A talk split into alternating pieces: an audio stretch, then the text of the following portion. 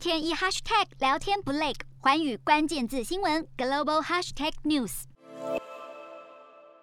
泰国持续推动经济相关措施，批准了外国人长期签证的相关法规，其中包含了高收入以及拥有专业技术的外国人。此项新措施预计可以创造三千亿泰铢的经济效益。此计划主要是吸引高消费的外国投资者常驻泰国，期望能够复苏受到新冠疫情影响的经济。而其中高收入人士必须拥有至少一百万美元的资产，而他们的配偶和小孩也可以享有相同的待遇。而泰国也准备在十一月一号重新开放旅游业，向已经接种疫苗的外国人开放国门，预期能够在振兴观光经济。洞悉全球走向，掌握世界脉动，无所不谈，深入分析。我是何荣，环宇全世界全新升级二点零版，锁定每周三、周六晚间九点，环宇新闻 MOD 五零一中加八五凯播二二二以及 YouTube 频道同步首播，晚间十点完整版就在环宇全世界 YouTube 频道。